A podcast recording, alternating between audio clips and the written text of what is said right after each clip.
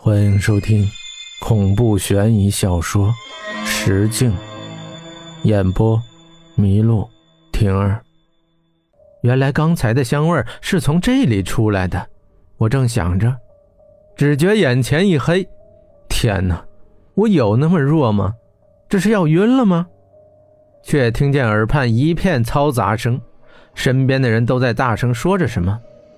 到底谁把电闸拉了？这是要闹场子抢新娘的节奏吗？抢新娘？我小姑好不容易嫁出去，谁他妈敢？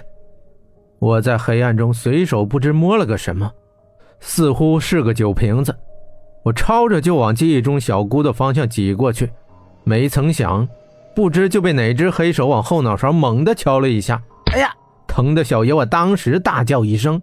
那只黑手似是没想到我还能喊，又猝不及防的又给小爷来了一拳。我心头咯噔一声，又得晕了。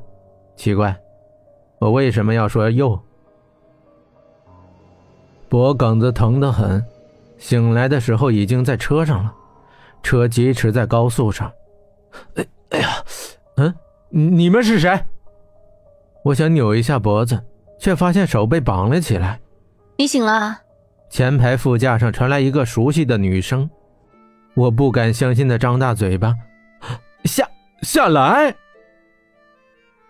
好像发现我认出了他，他轻声一笑，便继续与主驾上的人说起话来：“是你做的吗？”“不是。”对方是一名低沉有磁性的男生。“不是你，你抓他做什么？竟然比我们提前动手。”夏来又道。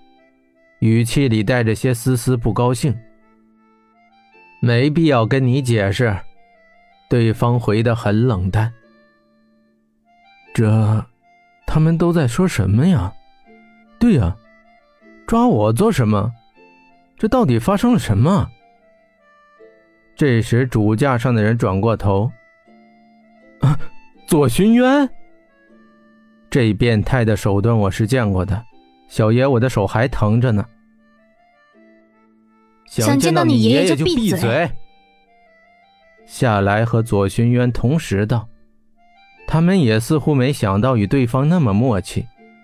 此时我的脑子里已经一片混乱，这和我爷爷有什么关系？你们为什么要抓我？看不出来吗？你被绑架了。左寻渊悠悠道：“什么？”绑架？你们是认识的？为什么要绑架我？我不服的。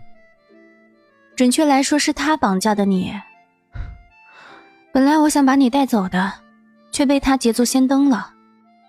带我走？他原来好像是说过。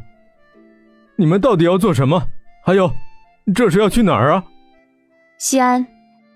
西安？那么远，去那儿做什么？前面传来均匀的呼吸声，夏来应该是睡着了。整个车厢都很安静，一路风景我却无心观赏，不知不觉间我却睡着了。哎，醒了醒了，别睡了。我感觉有人在拍我的肩膀，还能闻到一股淡淡的清香。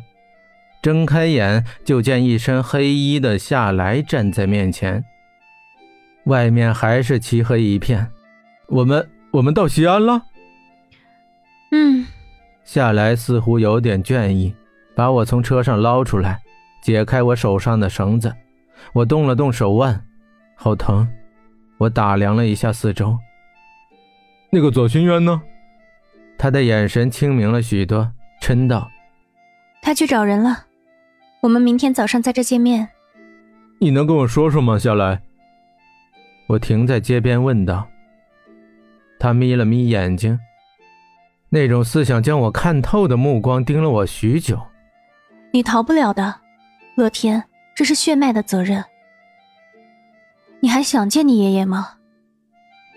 就当是为你爷爷好。”他扭过头，大步向前走，我也跟了上去。第二天早上，我醒得很早，又或是根本没怎么睡。心中的疑问像雪球一样越滚越大。早晨吃的是西安的特色羊肉泡馍，别说还真是香，特别是肉夹馍，咬一口便停不下来。我和夏来坐在一家馆子里等左寻渊，他今天穿的依旧是一身黑色皮衣，马尾高束，看起来英姿飒爽，却透着淡淡的冷意。估计有二十分钟，左寻渊来了，他身后跟着两个人，一高一矮，高的那个人看起来很壮，满头油光，我好像在哪儿见过，好像是。好像是上次回家的火车上。矮的那个很瘦，看起来给人一种弱不禁风的感觉，眼睛却有神的很。这是老三，这是雷子。左寻渊介绍道。这时，边上的夏来开口激道：“人可找的真快啊，跟我走吧。”开了有半小时的车程，好像就到了。我们都下了车。嘿，走过路过不要错过，三挂了三挂了，不准不要钱啊！一个脆脆孩童声音在热闹的街上显得格外突兀。这么小就懂得出来做生意，真可怜。我心里想。我说，几位要不要算个卦呀？一个约莫十一二岁的女孩拦住了我们。我看几位不是本地人吧？这姑娘人虽小，生的却是水灵的很，特别是那双水汪汪的眼睛，忽闪忽闪的，还扎着马尾，煞是可爱，让我脑子里直接蹦出一个词：小萝莉。